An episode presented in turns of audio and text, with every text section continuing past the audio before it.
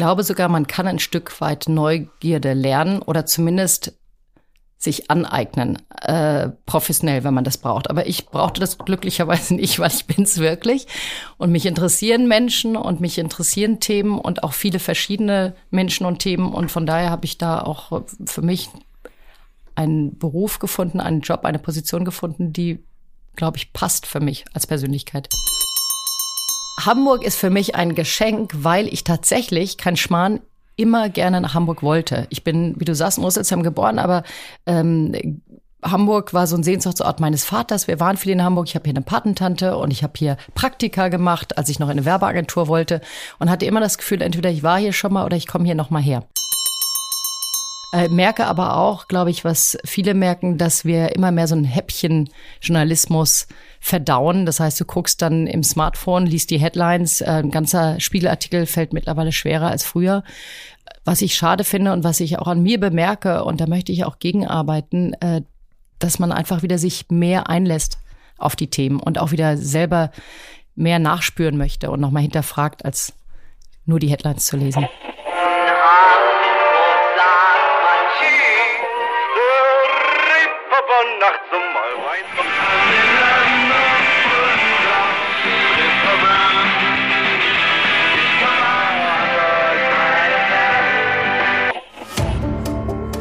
Gute Leute.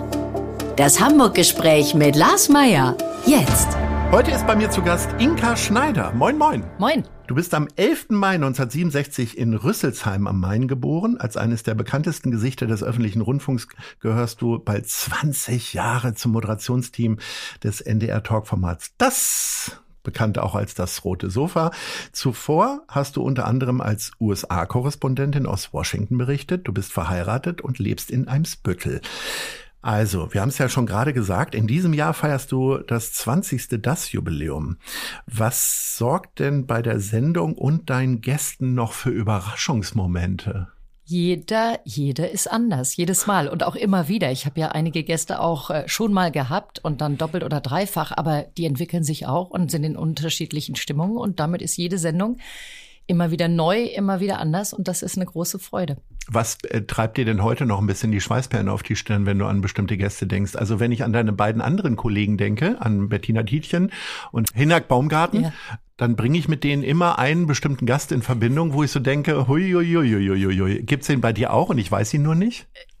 Also diese Dramen, die meine Kollegen erlebt haben, die habe ich noch nicht erlebt. Aber was nervös macht, ist, wenn jemand nicht will. Also du merkst, oh, die oder der ist eigentlich verstockt. Der hat heute keine wirkliche Lust aus seinem Leben zu erzählen und dann kommt kein Flow zustande und das ist Momente, äh, das ist ein Moment, wo du oder ich noch ein bisschen nervös werde, immer mal wieder, aber ich gehe völlig unnervös in die Sendung rein.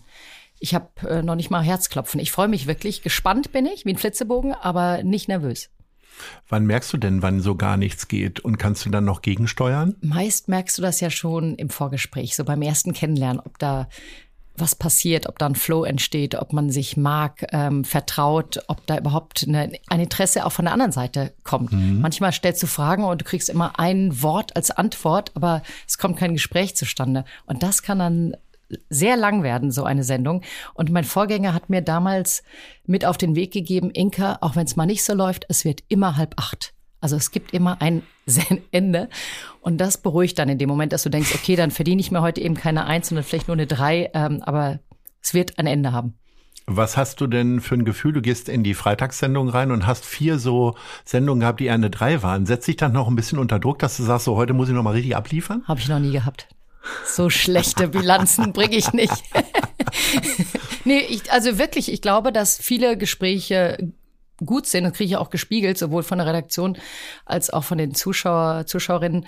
Also von daher bin ich eigentlich mit einem guten Selbstbewusstsein ausgestattet, was das angeht.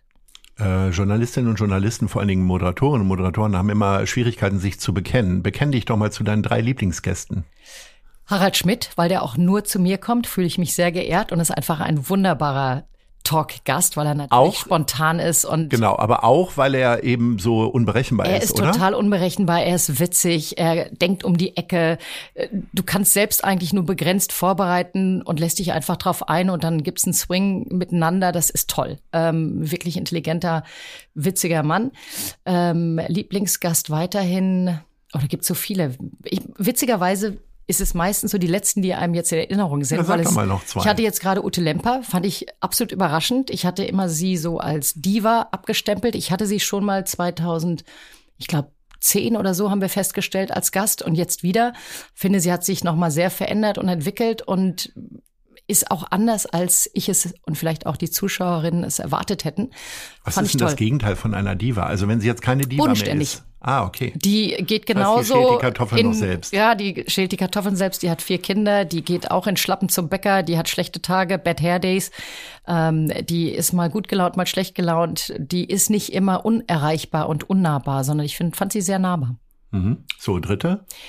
Dritter, Dritter? Lieblingsgast. Äh, wen nenne ich denn da jetzt?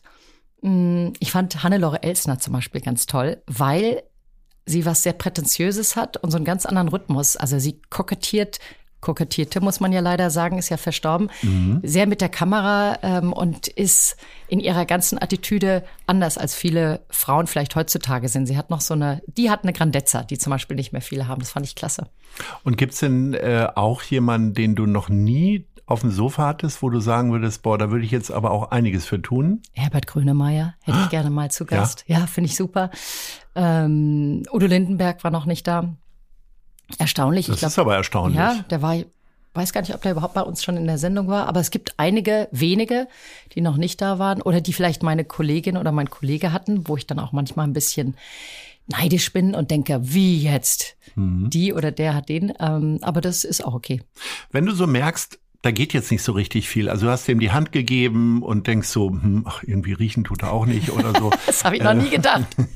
Ich sag mal, beim Smalltalk landet man dann äh, immer gerne beim Wetter oder beim Fußball. Was sind denn bei dir so klassische Themen, wo du sagst, so, das ist jetzt, äh, also was ist der Partysong, der dann die die Tanzfläche zum Beben bringt? Ach, meistens versuche ich so überhaupt erstmal so abzufragen, wo kommt jemand her, wie war die Fahrt? Also fängt es ganz banal an. Und dann, wie geht's gerade, was beschäftigt ihn, ähm, worüber denkt sie nach? Ähm, das sind schon so Sachen, die ich dann auch manchmal so abfrage, um einfach so ein bisschen Lebensgefühl rauszuhören. Das funktioniert eigentlich ganz gut. Um, dann fragst du so Projekte, was gerade ansteht, welcher Dreh gerade war. Versuchst nicht ganz so schnell auf die ganz private Ebene zu kommen, weil die meisten sich damit ein bisschen unwohl fühlen, sondern erst mal gerne über ihre beruflichen äh, Beschäftigungen reden. Und von daher ist das funktioniert.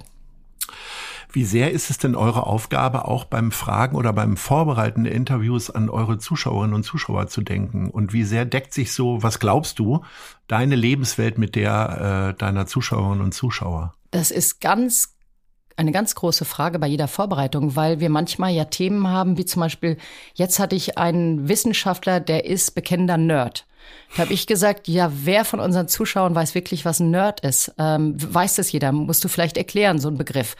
Ähm, und dann habe ich auch gedacht, naja, der hat so abstruse Themen, der beschäftigt sich mit dem Wissen, was praktisch liegen bleibt, wo sich keiner drum kümmert. Unnützes, wie er sagt, Wissen. Was wäre denn jetzt ein Nerd für dich? Im Grunde würde ich jetzt sagen, das ist jemand, der in bestimmten Gebieten sehr, sehr gut ist, aber äh, in, in Nischenwissen hat. Bereichen des alltäglichen Lebens vielleicht Schwierigkeiten hat. Das habe ich ihn gefragt und ungefähr so hat er es beantwortet. Genau. Okay. Mhm. also von daher ist das ein Nerd. Ich habe ihn einfach gefragt, was ist denn ein Nerd?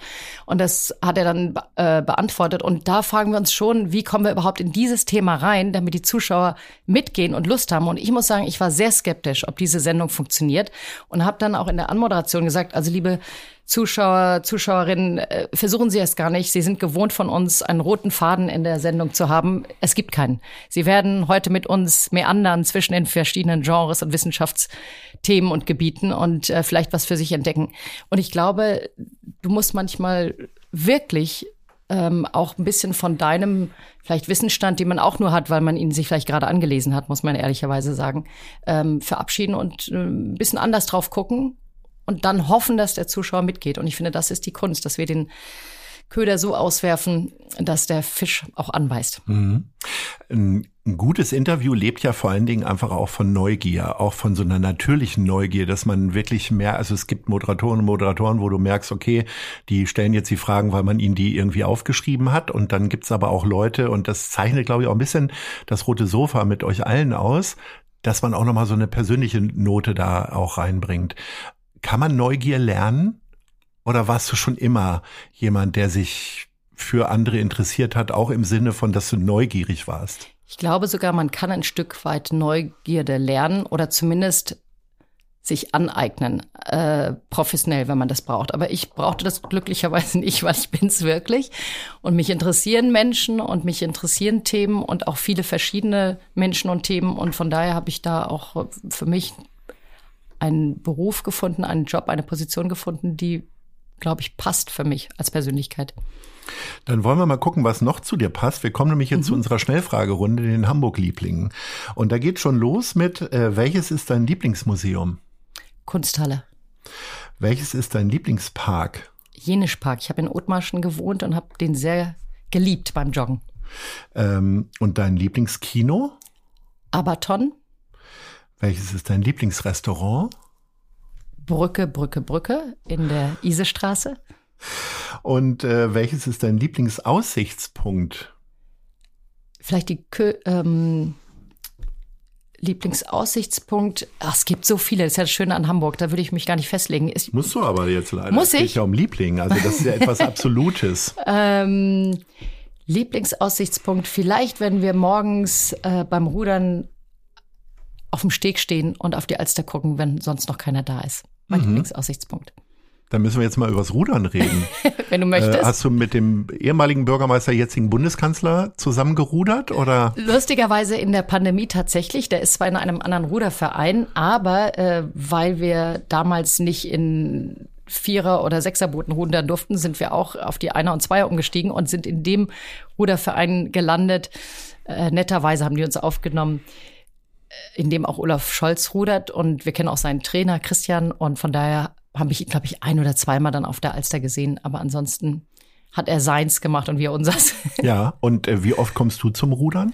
Äh, einmal die Woche rudern wir fest in einem Frauenteam und mhm. wir haben so eine WhatsApp-Gruppe, da gucken wir vorher, einen Tag vorher, wer ist da, weil Ob wir doch beruflich immer ja. unterwegs sind mhm. oder auch privat.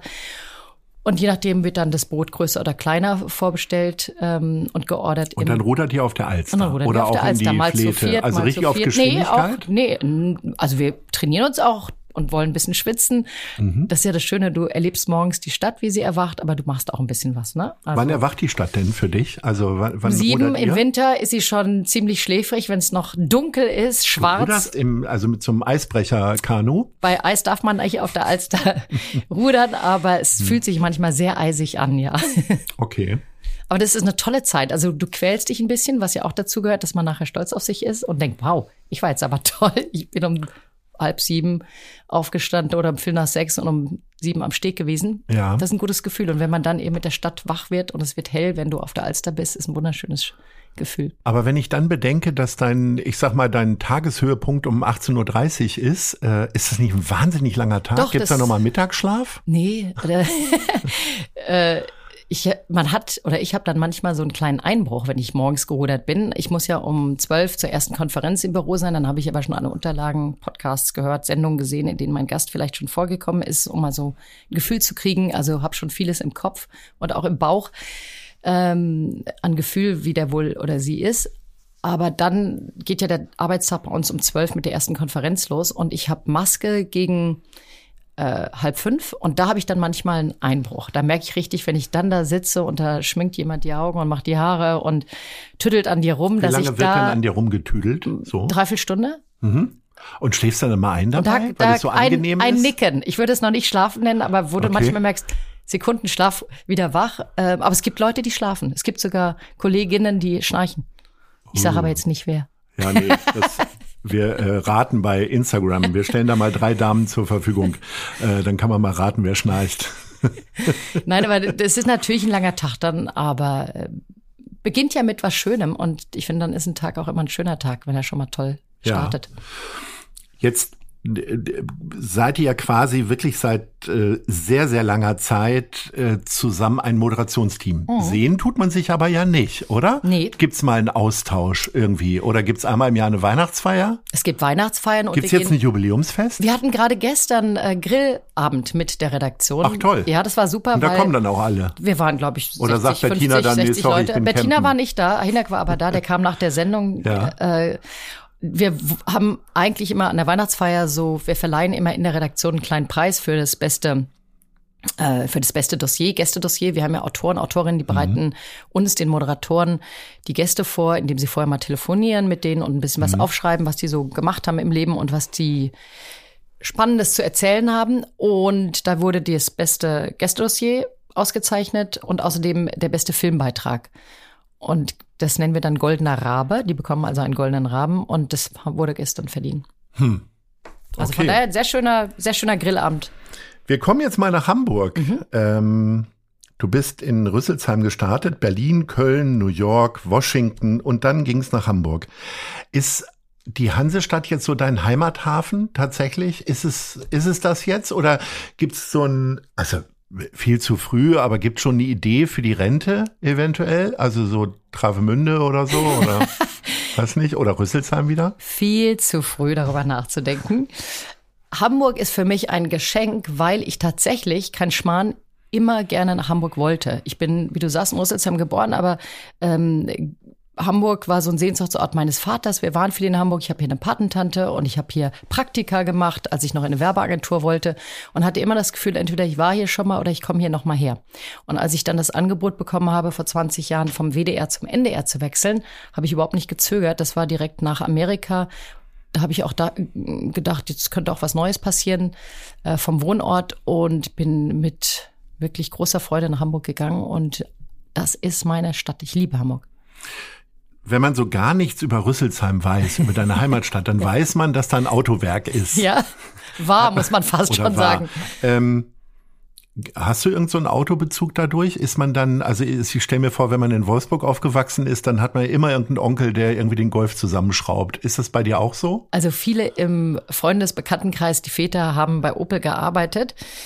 Wenn ich den Firmennamen jetzt mal wir, nennen darf. wir sind hier, hier können alles, hier können auch, hier können alle, können auch Ford genannt werden und Mercedes und Porsche. Aber ich bin nicht nur im Opel sozialisiert. Irgendwann kam mein Vater mal mit einem an, den fanden wir alle ganz schrecklich. Und selbst hatte ich mein erstes Auto erst mit 30 äh, gekauft, weil ich immer in Städten gewohnt habe, auch in Köln. Ich habe mitten in der City gewohnt, da brauchte ich überhaupt kein Auto. Ich habe das Fahrrad genommen, Zug. Und von daher habe ich mein erstes Auto mit 30 gekauft. Dann wusste ich aber auch, welches Modell. Das habe ich mir dann gleich zweimal hintereinander gekauft. Als ich dann äh, von Othmarsch nach Eimsbüttel gezogen bin, habe ich gemerkt, mit dem Auto einen Parkplatz zu finden, wird schwierig. Und seitdem fahre ich noch mehr Fahrrad, aber vor allem auch, wenn Auto, dann smart. Und du hast dann ein Auto abgeschafft oder ist Nee. es dann eins von diesen Carsharing-Dingern? Habe ich auch. Ich bin bei den Carsharings angemeldet, nutze die auch viel, aber habe, wie gesagt, einen kleinen Smart. Okay, Mhm. naja. Der so vor den Baum passt, weißt du, so vor den Fahrradbügeln. ähm, deine Eltern haben ja sehr große Reiseaktivitäten gehabt. Also dein Vater ist erst zur See gefahren und war dann 30 Jahre lang Purser bei der Lufthansa. Und da hat er deine Mutter kennengelernt, die war Stewardess. Äh, was bedeutet für dich Urlaub und Reisen? Ist es so im Blut drin und irgendwie der Koffer wird irgendwie drei Stunden vorm Abflug gepackt? Das leider nicht, aber Reisen ist eine große Selbstverständlichkeit. Wir sind mit Reisen aufgewachsen. Mein Vater kam immer irgendwo her oder flog irgendwo hin. Meine Mutter ähnlich. Wir hatten dann auch Au-pair-Mädchen teilweise, die auf uns, wir sind ja zu dritt. Ich habe noch eine Schwester, ein Jahr älter, einen Bruder, zwei Jahre jünger. Wir sind also sehr nah beieinander, die dann eben mit uns zu Hause die Zeit verbracht haben. Und es wurde wahnsinnig viel über die Welt geredet. Und damals war ja das Reisen noch so, dass äh, Lufthansa nicht jeden Tag meinetwegen nach Rio de Janeiro flog, sondern am Sonntag ging eine Maschine hin, am nächsten Sonntag kam sie wieder und dementsprechend war die Crew auch eine Woche am Zuckerhut, mein Vater in dem Fall. Und ähm, da war das ja noch ganz anders, was die dann so erlebt haben und zu erzählen hatten. Ne? Da war ja auch viel Partytime. Da wurde noch mal eben so die äh, Küche leergeräumt, die Getränke mitgenommen auf Hotelzimmer und da wurde dann richtig gefeiert. Äh, Das ist ja heute anders äh, bei Lufthansa und bei anderen Firmen. Und von daher sind wir auch als Kinder viel mitgenommen worden. Wir haben ganz viele Reisen gemacht, wo es nicht richtig Familienurlaub gab, aber wo wir dann eben eingepackt worden sind und diese Dienstreisen quasi mitgemacht haben. Und warum bist du nicht Reisejournalistin geworden? Hab Beziehungsweise ich, warum bist du ja. nicht zur Lufthansa oder auf Schiff oder wie auch immer gegangen? Ist das dann am Anfang vielleicht auch so eine Art Abgrenzung gewesen? Ich habe interessanterweise tatsächlich überlegt, Reisejournalistin zu werden. Und eigentlich war es auch ähm, so ein bisschen der Grund, warum ich dann Journalistin werden wollte. Also weniger Welt verbessern, als ich möchte jetzt auch reisen. Ich möchte aber nicht Stewardess werden. Ähm, kam für mich nicht in Frage, Stewardess zu werden. Meine Geschwister sind es ja geworden. Meine Schwester ist auch Purser, mein Bruder Steward. Aber ich wollte gerne was mit Schreiben machen, immer schon. Und dachte, dann ist das eigentlich eine gute Kombination, Schreiben und Reisen. Ich bin aber direkt im Lokaljournalismus gelandet und bin nie gereist. Aber da fängt ja Mit jeder dem- erstmal an. Ja, aber mit irgendwie. dem, mit dem Reisen und dem Journalismus in der Kombination äh, war es das dann. Und äh, wo zieht es dich jetzt hin, wenn du mal ein bisschen Zeit hast? Querbeet. Also ich habe auch immer Gibt's mehr, Kon gibt's alle Kontinente sind schon bereist worden? Oder Australien noch nicht? doch alle? Kontinente So, sind alle. bereist worden. Aber äh, in, in der Corona-Zeit habe ich eigentlich auch das Umland viel besser und schätzen gelernt. Ja, aber auch lieben gelernt noch mehr. Also ich denke mir heute vielleicht auch, weil ich das Privileg habe, dass ich ja viel sehen durfte bereits, Mhm. dass ich äh, gar nicht mehr so weit reisen muss, um es besonders aufregend oder schön zu finden, sondern ich fahre auch gerne an die Schlei, ich fahre gerne ähm, nach Italien, nach Frankreich, äh, Südfrankreich, äh, je nachdem, Griechenland, segeln. Aufregend und schön, das bringt mich äh, zu Lockstedt. äh, da äh, sind ja die NDR-Studios bekanntermaßen. Äh, das ist ein bisschen wie mit äh, Rüsselsheim, wo man nur Opel mit in Verbindung bringt. Bei Lockstedt denkt man halt an den NDR und natürlich auch noch an den Zoo vielleicht, äh, Hagenbecks Tierpark. Ähm, fährst du da quasi in so einem Tunnel von Eimsbüttel rüber, ist ja nicht so weit, ist ja quasi Nachbarstadtteil, dann rüber oder erkennst du auch gewisse Schönheiten, die ich noch nicht entdeckt habe an Lockstedt? Ich glaube, mir geht es ein bisschen wie dir. Ich kenne die Schönheiten noch nicht per se, äh, muss wahrscheinlich sehr danach suchen. Aber das Haus der NDR ist ein gutes Haus. Es macht wirklich Freude. Also So dieses Wir im Norden äh, empfinde ich auch so. Ich finde, wir sind ein tolles Team, auch äh, redaktionsübergreifend. Ich bin da wirklich gerne. Ich freue mich, wenn ich in der Kantine auch mal andere Kollegen, Kolleginnen treffe, als die unmittelbar aus dem Redaktionsumfeld und ähm, habe nie das Gefühl, oh Gott, ich muss zur Arbeit. Im Gegenteil, ich fahre wirklich gerne durchs Tor. Die Pförtner grüßen wahnsinnig nett, man kennt sich. Ähm, also von daher hat's für mich viel Schönes, ähm, ohne dass es optisch wirklich eine Perle ist. Aber wenn du die Schönheit und die gute Stimmung und so ansprichst, ähm, gab es da für dich schon auch einen Wahrnehmungsunterschied äh, Richtung Roten Baumchaussee, wo ja quasi dann der NDR Hamburg ist und wo es ja im letzten Jahr doch äh, einige Auf und Abs gab. Also man sprach von schlechtem Klima und so weiter und so fort. Also- Hat man das gespürt? Ja, klar, das irgendwie? ist ja auch großes Thema bei uns, aber ich persönlich spüre es nicht so. Vielleicht Ja. äh, bedingt durch meine Position, dass ich eben komme an den Tagen, an denen ich Sendung habe. Ich bin ja nicht Redakteur oder Redakteurin, Autorin, die permanent in den Schnitträumen ist oder in den Redaktionsräumen. Und wenn ich komme, habe ich eine Aufgabe, äh, auf die ich mich stark konzentriere und dann kriege ich das nicht so stark mit wie andere Kollegen, die viel mehr darunter auch zum Teil ja gelitten haben, sonst wäre es ja kein Thema geworden. Und natürlich ist die Stimmung immer wieder auf dem Tisch und wird auch gerade bearbeitet, sag ich mal. Ähm, Gibt es denn schon Änderungen? Äh, Werden die Wände ein bisschen bunter gestrichen oder glaub, daran liegt's ja werden nicht. Es alle ja- irgendwie mit Gummibärchen beworfen oder? Es ging ja mehr um die Unternehmenskultur Ja. ähm, und da sind alle dran interessiert, dass das besser wird und da wird auch viel getan für. Ja, gibt natürlich eine Menge Gesprächsrunden, Kreise, wie das immer so ist, dass man erstmal miteinander redet. Was ist denn im Argen? Was können wir verbessern? Was wollen wir verbessern? Wer sind wir? Wie wollen wir sein? Was wünschen wir uns? Und ähm, da ist viel thematisiert worden und es wird jetzt abgearbeitet. Und Ja. ich finde, dass es schon was bringt, ja. Wie erlebst du denn auf der anderen Seite die ständigen Sparmaßnahmen? Also auf der beziehungsweise die einerseits die öffentliche Diskussion über die ähm, Gebühren, die äh, Leute nicht ganz so gerne irgendwie abgeben. Ich mache das immer noch sehr gerne, weil ich zahle gerne für guten Journalismus. Gibt aber ja auch eine öffentliche Diskussion darüber. Äh, und der daraus resultierende Sparzwang, der für mich nicht daraus resultiert, sondern weil die Verwaltung einfach immer größer wird. Es wird immer weniger Fernsehen gemacht, als Fernsehen verwaltet. Aber wie erlebst du das denn?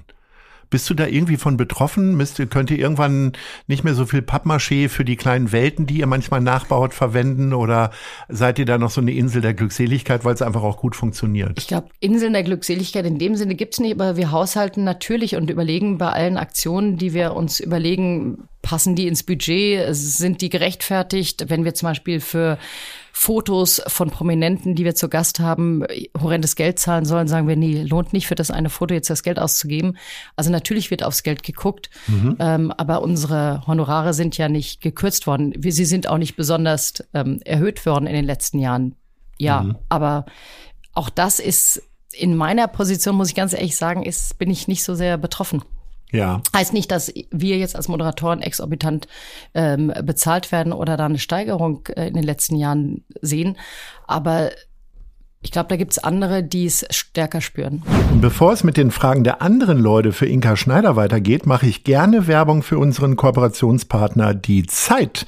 Auch 2023 beginnt mein Arbeitstag mit der Elbvertiefung, dem kostenlosen Newsletter von Zeit Hamburg. Die Elbvertiefung ist relevant, prägnant, persönlich und enthält fundiert recherchierte Lesestücke von Autorinnen und Autoren der Zeit. Alle wichtigen Infos rund um Hamburg gibt es auf www.zeit.de slash Elbvertiefung. Sendung oder von montags bis freitags um 6 Uhr im E-Mail-Postfach.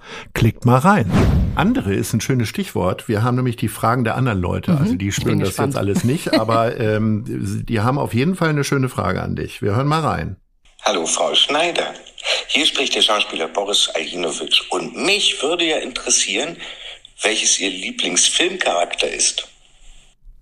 Lieblingsfilmcharakter meint er jetzt äh, den Gauner oder den Vielleicht hast du ja eine Hausfrau. bestimmte Rolle. Ja, wir können das jetzt interpretieren. Also als Kind hätte ich immer Winnetou gesagt. Ich habe, glaube ich, noch bis Ach, hoch mal, in die Mitzwanziger habe ich geweint, wenn Winnetou gestorben ist, obwohl ich ja wusste, dass er nach dem dritten Teil stirbt. Ach, ich mag natürlich gerne starke Frauenfiguren. Ja. Ähm, Pippi Langstrumpf? Susan Sarandon zum Beispiel. Ähm, ja. Also der äh, Helen Mirren, die finde ich ganz viele tolle Charaktere, gibt aber auch ähm, natürlich genug männliche Schauspieler, die ich super finde. Ich kann dir jetzt gar nicht sagen, wer es ist.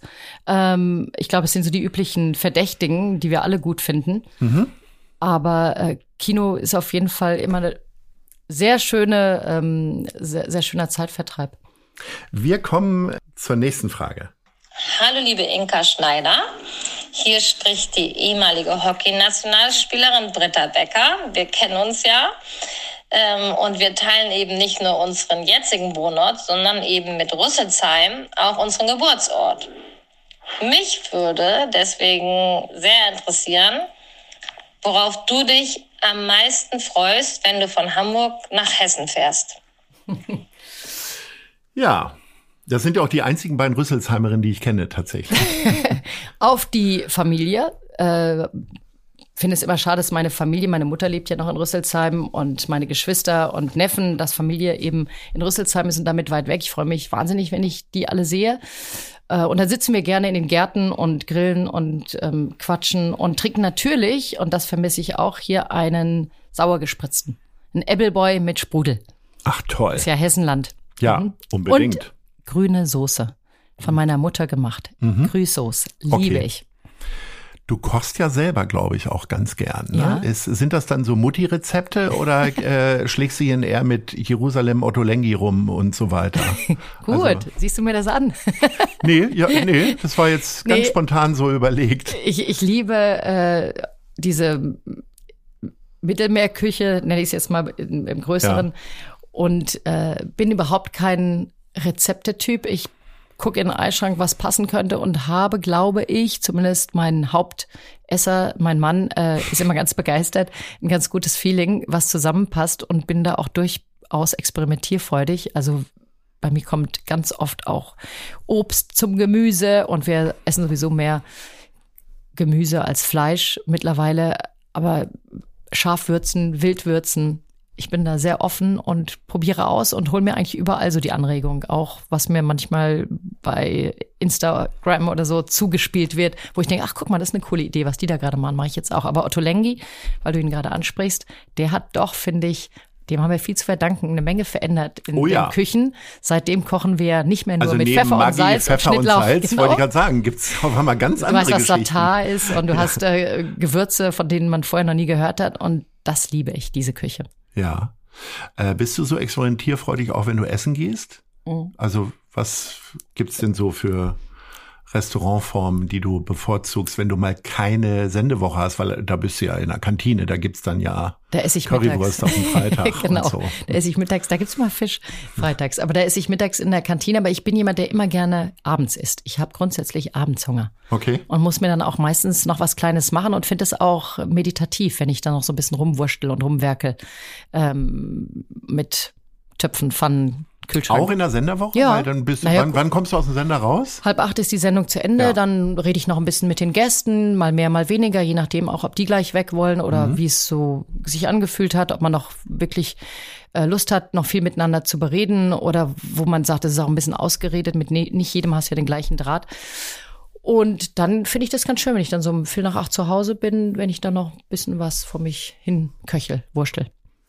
Jetzt ist ja das rote Sofa in meiner Wahrnehmung nicht wirklich so richtig politisch. Also ihr habt zwar Politiker ja da, sprecht mit denen auch mal über das eine oder andere. Jetzt kommst du aber ja wirklich aus dem richtigen Journalismus, bist Auslandskorrespondentin gewesen und musst dann im Zweifelsfall in 90 Sekunden den Tagesthemen sagen, was da jetzt eigentlich gerade abging in Washington und so weiter. D- Wie sehr interessierst du dich denn jetzt noch für Politik und wie meinungsstark bist du denn da selber? Es ist weniger geworden. Ähm, ich glaube, in dem Moment, wo du es beruflich brauchst ähm, und da auch up-to-date sein musst, bist du natürlich anders nochmal informiert. Als jetzt bin ich Bürgerin, politisch interessiert, aber nicht mehr so in den einzelnen Details, wie es vorher war und sein musste, um überhaupt da meine Frau zu stehen und die Journalistin sein zu können, die ich sein wollte und von der man auch erwartet, dass sie es natürlich kann und weiß. Äh, Das ist weniger geworden, aber es ist trotzdem noch politisches Interesse da und das finde ich auch gut und wichtig und es sollte, glaube ich, bei allen da sein. Äh, merke aber auch, glaube ich, was viele merken, dass wir immer mehr so ein Häppchen Journalismus verdauen. Das heißt, du guckst dann im Smartphone, liest die Headlines, äh, ein ganzer Spiegelartikel fällt mittlerweile schwerer als früher. Was ich schade finde und was ich auch an mir bemerke, und da möchte ich auch gegenarbeiten, äh, dass man einfach wieder sich mehr einlässt auf die Themen und auch wieder selber mehr nachspüren möchte und nochmal hinterfragt, als nur die Headlines zu lesen. Wie sehr, ähm, das ist ja eher so die Weltpolitik, aber wie sehr interessierst du dich denn für Lokalpolitik? Also wenn du ja, ja auch, also es ist ja nicht nur in Eimsbüttel so, Mhm. dass immer mal wieder so Plakate dann an der Straße hängen, so Infoveranstaltungen, ja nicht nur im Wahlkampf, sondern jetzt ja auch wieder. Ich frage mich immer, wer geht da hin? Gehst du dahin? Nee, gehe ich auch nicht hin, aber ich finde es ganz toll, das möchte ich an der Stelle mal sagen, ganz toll, dass Leute dahin gehen und dass sie das Bist du organisieren. dir sicher, dass da Leute hingehen? Du, ich finde es alleine schon diejenigen und vielleicht die wenigen, die sich die Mühe machen und sich die Zeit nehmen, es zu organisieren und darüber nachzudenken und wirklich uns immer wieder wachzurütteln und zu sagen, guckt mal, hier passiert was, kommt, interessiert euch dafür, engagiert euch, ist eure Stadt, ist unsere Stadt. Finde ich ganz toll und habe da eher ein schlechtes Gewissen, dass ich mich da so wenig engagiere. Ähm, was würdest du denn in Kurzform kritisieren an der Hamburger Politik? Was sind da so Themen, die dich bewegen? Also es kann ja alles kritisieren, aber man kann ja auch mal Sachen gut finden. Ähm, vielleicht findest du da ja eine Ausgewogenheit. Ich finde da sogar mehr Sachen gut. Mir fällt auf, ich bin ja auch viel in Berlin und mir fällt immer auf, dieser Bürgersinn, den es einfach in der Stadt gibt, den finde ich ganz wunderbar.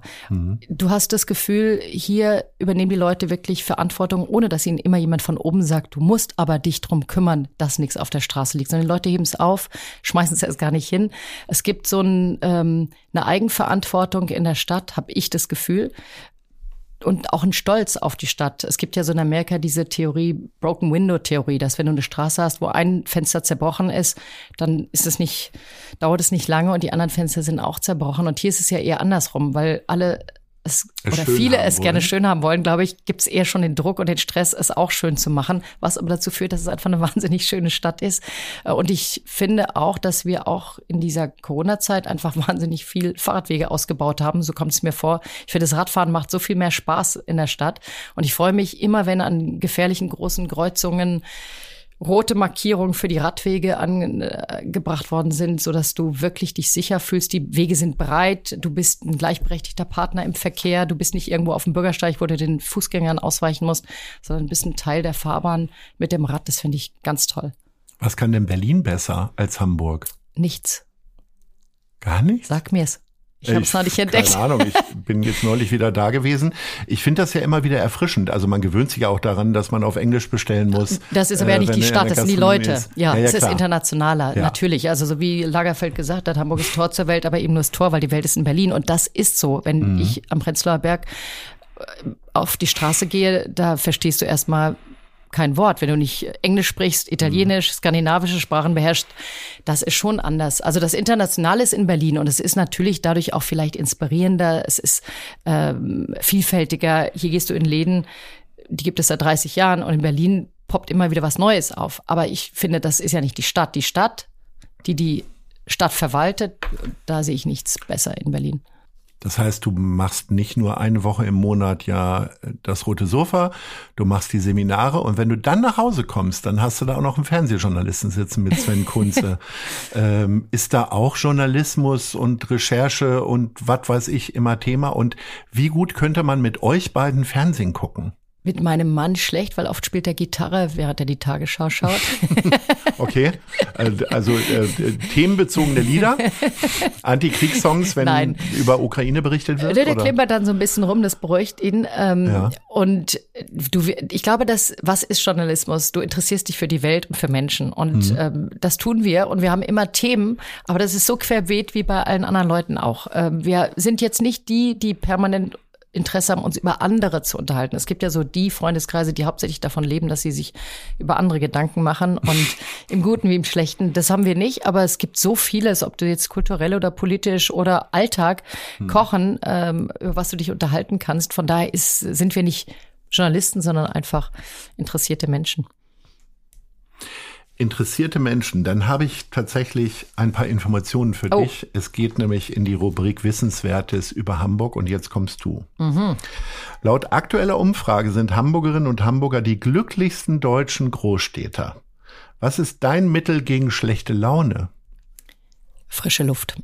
Meine Mutter hat früher schnell mal gesagt, wenn wir mal gesagt haben, oh, es geht uns nicht so gut, geh mal in die frische Luft, dann wird schon besser. Und ich glaube mittlerweile. Das Mädchen muss mal in die frische so, Luft frei nach HP Kerkeling. Und ich glaube mittlerweile, da ist ein bisschen was dran, äh, raus, mal in Bewegung kommen, ob mit dem Fahrrad oder äh, ein Stück einfach nur stramm laufen. Das hilft. Okay. Die Universität Hamburg hat die weltgrößte Regenwurmsammlung. Diese ist mit mehr als 4200 Präparaten Teil der Abteilung Wirbellose Tiere 1 des Zentrums für Naturkunde. Wovor ekelst du dich? Ekeln vor, hm, ich glaube, vor, vor, offen, vor Wunden oder vor, weißt du, so Verfall, aber nicht vor Tieren. Vor Wunden und vor Verfall. Okay. das finde ich wirklich hart. Ähm, Gibt es kein Tier, was dir Angst macht? Ich habe äh, gestern. Äh, nee, Angst, ich möchte nicht schwimmen, wenn der Hai äh, um mich rum ist. Ne? Das ja, macht gut, mir Angst. Aber ich bin kein. Jetzt auch nicht in den Tigerkäfig. Eben, aber ich bin also. kein, äh, kein Typ, der Angst hat vor Spinnen oder Käfern oder. Nee, ja. Ist mir nicht fies. Na gut, und so manchmal Hunde. Ich habe gestern so einen wirklich ganz typischen Kampfhund gesehen, der ja, keinen Maulkorb hatte. Da hast du Angst. Und, und die Frau war auch eher so gebrechlich, sage ich mal, die mit dem Hund da durch die Gegend ging. Und da dachte ich so, mh, mm, du ja. unheimlich ist es ist eine, ja ja, es ist ein Unterschied Tiere zwischen auch. Ekel und ja. Angst. Da kommt die Journalistin durch. so, wir kommen zum dritten Fakt. Der Alzer Pavillon war das erste Eiscafé in Deutschland. 1799 gelangte die Speiseeiskunst durch einen vor der Revolution geflohenen Franzosen Reisen nach Hamburg. Wie bewahrst du einen kühlen Kopf bei Lampenfieber? Atmen, atmen, atmen. Also, das hat eine ganze Menge mit Luft und Atmen zu tun. ja, das eine ne? ist an die frische Luft gehen, da geht es nicht so ums Atmen, aber ich finde, du kannst wirklich, wenn du Nasenloch zuhältst und dann so viermal äh, einatmest so, und viermal ausatmest, mhm. wirst du ruhiger. Das merkst du schon, dass du so ein bisschen, also wenn du aufgeregt bist, kann ich nur empfehlen, sich ein bisschen auf den Atem zu konzentrieren und ansonsten sich immer sagen, es wird halb acht, es, was soll passieren? Ne? Es wird keiner danach mit der Guillotine auf mich warten, dann wird es halt nur eine drei und keine eins. Ja. Wenn du jetzt mal 20 Jahre zurückguckst, ähm, hast du irgendeine Abfahrt verpasst und hättest sagen können, Mensch, Tagesthemen wären auch geil gewesen oder vielleicht sogar ein Senderwechsel zum Heute-Journal Klaus Kleber beerben oder so? Tolle Sendung, tolle Beispiele, die du nennst. Und tatsächlich, als damals die Tagesthemen neu besetzt wurden, äh, war ich auch im Gespräch und hätte ich mir Was auch vorstellen damals? können. Das ist ja schon, guck mal, wie lange macht Karin das? Das wird ja 17 alle Jahre? drei, nee, vier, fünf Jahre. Nein, Ach so, bei Karin ich weiß jetzt gar nicht, wie lange, äh, genau, Ja. Karin, ich glaube, das ist jetzt, also 15 Jahre bestimmt. Ja. Und ähm, natürlich habe ich damals auch mit dem Gedanken gespielt und habe gedacht, oh, das wäre auch fein. Aber ich muss sagen, ich glaube, das Schicksal hat es gut mit mir gemeint. Ich habe die Sendung, die gut zu mir passt. Und ich fühle mich ja sehr wohl und freue mich, dass ich auf dem roten Sofa sitze. Von daher, wenn ich jetzt auch Tagesthemen schaue, denke ich nicht, oh mein Hätte Gott, ich hätte können. ich sein sollen, müssen wollen. Aber dann würdest du noch später kochen. Das Zum ja Beispiel. doof. Zum ja Beispiel. ja also von daher, also ungesund. das spielt auch eine große Rolle, dass natürlich mein Lebensrhythmus mit der Sendung, wo ich Mhm. um zwölf komme und um acht gehe, wunderbar ist. Ich kann vorher zum Sport rudern, Mhm. an die frische Luft, einkaufen und ich kann danach habe ich noch die Kraft, äh, wenn du mich zum Essen einlädst, Ja. komme ich gerne zu Ja. dir zu kommen und habe auch noch die Power dann äh, Ich wohne sogar auf halbem Wege. zu plaudern. Nein, das ist das Schöne. Du kannst noch äh, wirklich Freunde treffen oder Mhm. Theater wird knapp, weil meistens ist die Energie nicht mehr da. Also wenn ich auch mal denke, oh, ich würde ein Stück gerne sehen oder äh, auch Konzert und das fängt dann direkt so um acht an und du hast nur so eine halbe Stunde zwischen Sendung. Ich brauche ja auch mal ein bisschen, um runterzukommen. Man ist schon adrenalinig nach einer Sendung. Der Pegel ist oben. Du bist gerade so von der Bühne gekommen. Das kennen Schauspieler ja auch. Mhm. Und von daher ist dann 8 Uhr sehr ambitioniert. Wenn mir aber viel daran liegt, schaffe ich das auch. Ähm, aber dann merke ich, dass ich so ein bisschen abbaue in ja, der Vorführung. Wie sieht denn für dich der perfekte Urlaub aus? Immer unterschiedlich. Der perfekte Urlaub. Ich bin nicht jemand, der gerne nur am Strand liegt und ein Buch nach dem anderen frisst. Ich mache auch gerne was. Es gibt aber Urlauber, da gucke ich mir gerne was an. Wenn ich nach Paris fahre, sieht der anders aus, wie wenn ich jetzt eine Freundin in Südfrankreich besuche und wir dann kochen zusammen auf den Markt gehen, tolle Wanderungen machen, zwischendurch schwimmen gehen. Ähm, sehr unterschiedlich. Ich liebe auch Segelurlaube, wo du ja wie Campen auf dem Wasser machst, ne? Und da bin ich Kitchen Kitty. Ich mache dann gerne die Kombüse.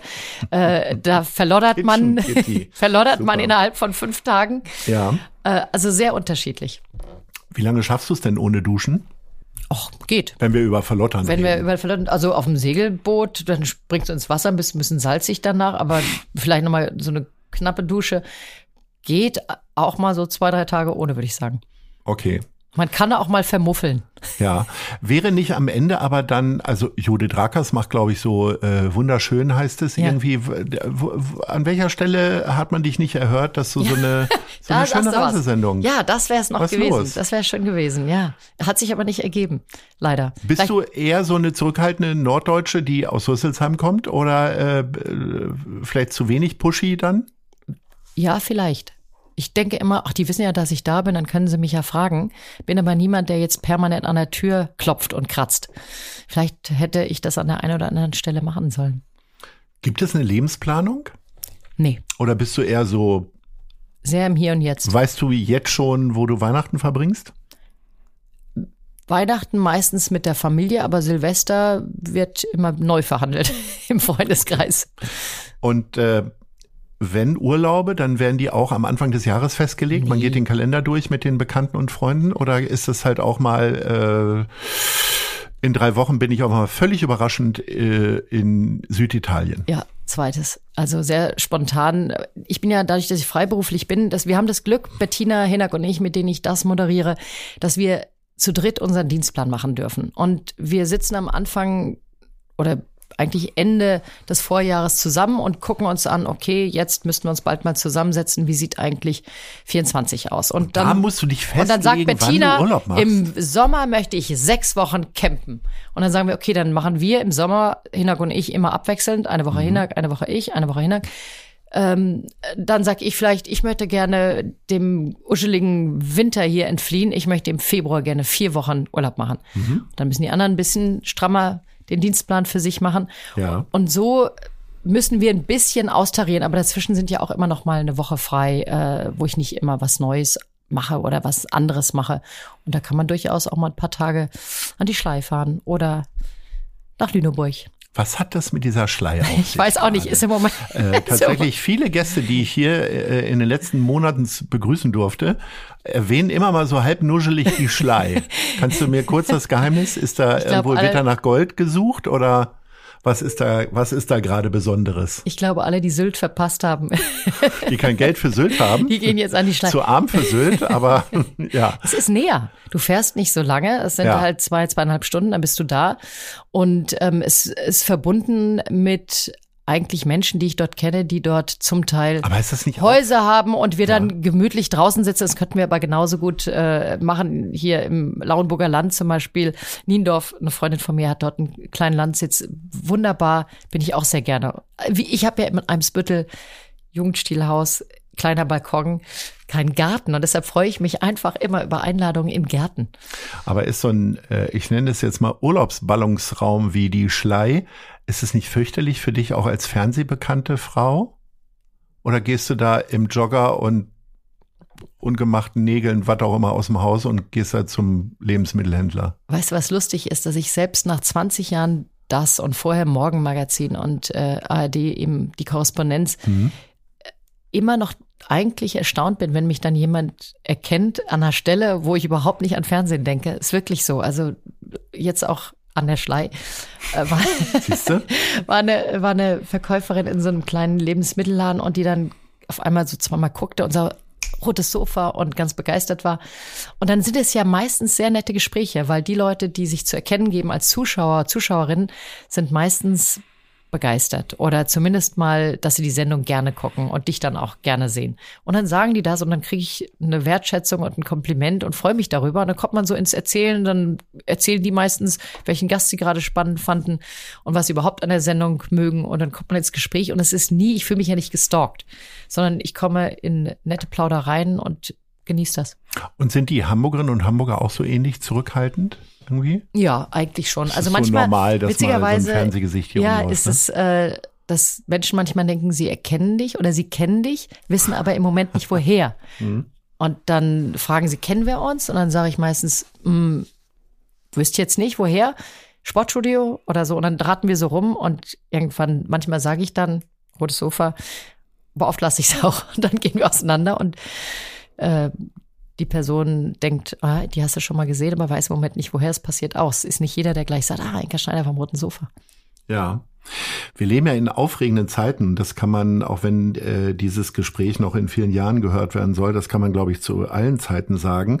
Äh, aber jetzt quasi speziell, weil viele Leute sich aufregen und äh, sich äh, einsetzen, auf die Straße gehen, auf die Straße kleben und so weiter. Äh, was sind denn so Themen, die dich bewegen, die dich dann auch mal richtig äh, eskalieren lassen oder wo du sagst, so, und da muss jetzt mal was passieren und da nehme ich den Hörer in die Hand oder so?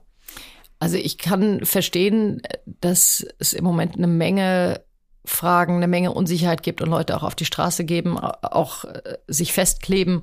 Ob man das jetzt gut findet oder gut heißt, äh, noch eine andere Frage. Aber ich finde, das ist ja unser Recht in der Demokratie, dass man wirklich sagt, ey, das finde ich jetzt nicht in Ordnung, da müssen wir drüber reden, das müssen wir neu ausverhandeln. Und wenn dann äh, sich Menschen so einsetzen und so engagieren, dass sie sich eventuell auch festkleben, auch wenn ich dann dafür im Stau stehe und es selber nicht machen würde. Ich selbst ähm, habe kein Thema. Früher war das so keine Startbahn West, ne? da bist du noch auf die Straße oder Brockdorf, nein, danke. Das waren ja noch so die Startbahn Zeiten. West war Frankfurt, Frankfurt, für die genau. norddeutschen Jüngeren. Genau, was mein Vater natürlich ganz schlimm fand als Lufthanseat, ne? Oh, Wenn man, ja. Der brauchte die Startbahn West, Ah. um abzuheben. Ähm, aber das war, gehörte natürlich dazu, dass du dann auch dagegen warst als Schüler, Schülerin. Heute ist es mehr im Freundeskreis, dass man sich untereinander unterhält. Natürlich versteht man oder verstand man nicht zu Corona-Zeiten diejenigen, die auf einmal die Aluhüte aufhatten. Da sind auch Freundschaften zerbrochen bei uns im Freundeskreis. Da ist dann Unverständnis, aber es wird ausdiskutiert. Aber dass ich jetzt dafür den Hörer in die Hand genommen hätte oder den Leserbrief geschrieben habe, das habe ich nicht. Äh, ist dann zu sehr bei dir die Journalistin noch so drin, dass du sagst, ich beobachte und bin neutral? Ich habe schon immer was sehr Abwägendes, ja. Ich versuche immer beide Seiten zu sehen und zu verstehen. Gelingt mir nicht immer, aber ich bin, bin vom Typ her nicht so, dass ich dann jetzt auf die Barrikade gehe. Sowieso sehr in sich ruhend, ne? So, also sehr ausgeglichen. Hast du das Äh, Gefühl? was würden jetzt deine Freundinnen und Freunde sagen? Was bringt dich denn so richtig? Also ähm, ich bin ja jemand, der auch gerne im Auto mit anderen Verkehrsteilnehmern spricht. Ah, ehrlich? Im, also im Sinne von, da bist du, schimpfst. eigentlich total bescheuert. Du schreist. Du gehst aus dir raus. Ich habe dann manchmal Sorge, äh, dass ich dann doch einen Außenlautsprecher am Auto habe. Wenn ich mich ungerecht behandelt fühle, ja, im Straßenverkehr zum Beispiel. da fühle ich mich nicht so ungerecht behandelt, aber wenn ich denke, ey, das kann doch jetzt nicht sein, dass der oder die sich so verhält, Mhm. so bei unserer gemeinsamen Geschichte, Ja. Äh, das ist was, was mich echt wütend macht. Aber ich bin auch jemand, der dann gar nicht so unbedingt schreiend ist, sondern eher so in so eine innere Wut geht und dann schreibe ich gerne mal einen richtig gepfefferten Brief oder eine Mail und wo ich dann auch denke, ups, das war jetzt echt scharfzüngig formuliert. Ähm, also wenn du mich so weit hast, dann bin ich auch ungenießbar, aber ich bin kein Schreier. Aber was, was könnte das denn so sein? Gib doch mal ein praktisches Beispiel, was dich, wo du zuletzt eine E-Mail geschrieben hast, ohne dass du jetzt die Namen nennst. Nee, das bleibt bei mir. Es gibt, äh, Es gibt nichts, es sind private Geschichten, nee, keine Ja. allgemeinen Themen. Und kannst du denn auch verzeihen, wenn du diese ver- gepfefferte E-Mail schreibst und dann komme ich um die Ecke und sage Blumen und Pralinen und sorry, ich sehe das alles ein? Ich liebe es zu verzeihen, finde ich gut. Finde ich gut, wenn du mir eine Chance gibst, verzeihen zu Lieber können. Blumen oder lieber Pralinen dann? Lieber Blumen. Ja? Pfingstrosen sehr gerne. Ja, okay. Jetzt muss ich mir nur noch überlegen, wie ich dich auf Zinne bringe irgendwie in irgendeiner Form. Ähm, wir haben ja vorhin schon ganz kurz über das Fernsehgucken ge, äh, gesprochen, also weil du nun mal auch mit einem Fernsehjournalisten äh, zusammen bist. Ähm, ist Fernsehen jederzeit für dich Entspannung? Ich gucke gar nicht so viel Fernsehen, wie du vielleicht denkst. Ah. Nee. Wir stellen ganz oft fest, äh, der Sven und ich, dass wir, Aber du weißt, wo Wieder- der Fernseher ist. ja, aber der wird nicht jeden Tag angemacht.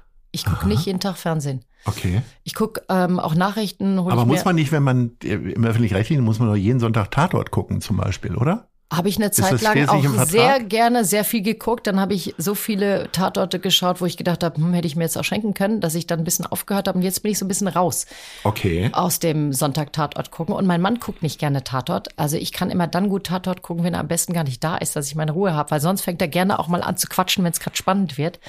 Und das ist ja furchtbar, ne? Dann Hm. Ja, kommt man das bringt raus. dich dann auch auf Zinne. das bringt dich Aber du auf. schreibst ihm keine E-Mail.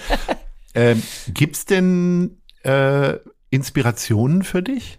Also guckst du dir bewusst auch mal andere Talkshows an? Ja, auf jeden Vielleicht Fall. auch im, keine Ahnung, im amerikanischen Nee, nee. Bereich oder so. Ich guck, ich guck Wer ist denn für dich Inspiration? Oder wer hat dich zuletzt inspiriert?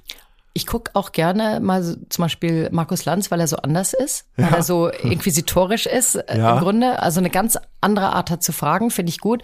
Die Talkshows, wir sind ja alle ein bisschen ähnlich im Stil, finde ich. Also ich finde, die eine ist vielleicht direkter äh, als die andere oder fragt persönlicher, aber ich finde nicht, dass es, dass man sagen kann, jeder hat eine andere Art, eine andere Persönlichkeit und die kommen natürlich durch und sind sichtbar und spürbar für die Zuschauer. Aber ich finde nicht, dass wir jetzt grundsätzlich so unterschiedliche Talkshows haben. Findest du? Fehlt dann vielleicht eine mit Inka Schneider? Ich mache ja eine. Ich mache Ja, aber das. noch mal eine ganz andere. Ich, müssten wir ausprobieren. Ja, müssen wir ausprobieren. Natürlich fehlt die. Wir müssen aber auch ausprobieren, wie du auf die letzten beiden Fragen antwortest. Wir sind nämlich schon tatsächlich äh, rucki zucki zu Ende Ernst? mit der einen Stunde. Ja, ja, genau. Äh, wir haben ja gerade erst angefangen, aber Ja. jetzt ähm, kommen die, jetzt kommt die vorletzte Frage und die stellen wir jeder und jedem. Wo siehst du dich in fünf Jahren? Auf dem roten Sofa. Immer noch. Ja, na klar. äh, zusammen mit. Zum 25-jährigen Jubiläum. oh ja, das finden Um dann in Richtung 30. zu gehen. Toll. Sag mal, ähm, zum 20. Jubiläum. Ähm, 30. Jetzt, hatten wir jetzt schon. Mhm. jetzt äh, rückblickend. Nee, nee, aber dein persönliches. Gab es zum 15. Gibt's eine Armbanduhr oder so vom NDR? oder wird man dann äh, auf den Keks zum Intendanten eingeladen? Nein. Ist da irgendwas geplant? Nein, da sagst du Echt was. nicht? Noch nicht mal so eine silberne Ehrennadel, wie manche im Betrieb kriegen. Früher oder so hätte man so die goldene Antje oder nee, so gekriegt, ne? Nee, gar nichts. Ja, vielleicht äh, Wahrscheinlich fühlen kriegt's sich gar ja, keiner mit. Ich muss es wahrscheinlich nochmal ganz sich ja laut Leute sagen. jetzt aufgerufen dazu. So, dann wollen wir noch wissen, äh, wie du Hamburg in fünf Jahren siehst. Noch mehr Fahrradwege. Immer noch beliebteste, begehrenswerteste, lebenswerteste Stadt. Ähm, und entspannt. Ich fände schön, wenn die Stadt einfach, ich finde sie etwas wahnsinnig Entspanntes und ich fände schön, wenn das so bleibt. Das ist ein schönes Schlusswort. Wir sind jetzt auch total entspannt. Ich habe äh, fast alle meine Fragen gestellt, die mich äh, neugierig gemacht haben auf dich. Es war fantastisch. Vielen Dank, dass du uns allen diese eine Stunde geschenkt hast mit dir. Danke dir. Und äh, ich wünsche dir alles Gute und spätestens zum 25-Jährigen äh, bei das äh, treffen wir uns dann wieder. Vielen Dank und Ahoi. Danke dir. Ahoi. Das war Gute Leute. Das Hamburg-Gespräch mit Lars Meier. Von der Gute-Leute-Fabrik, der Szene Hamburg und dem Zeitverlag. Folgt dem Hamburg-Gespräch als Podcast auf allen bekannten Streaming-Plattformen. Jeden zweiten Montag neu.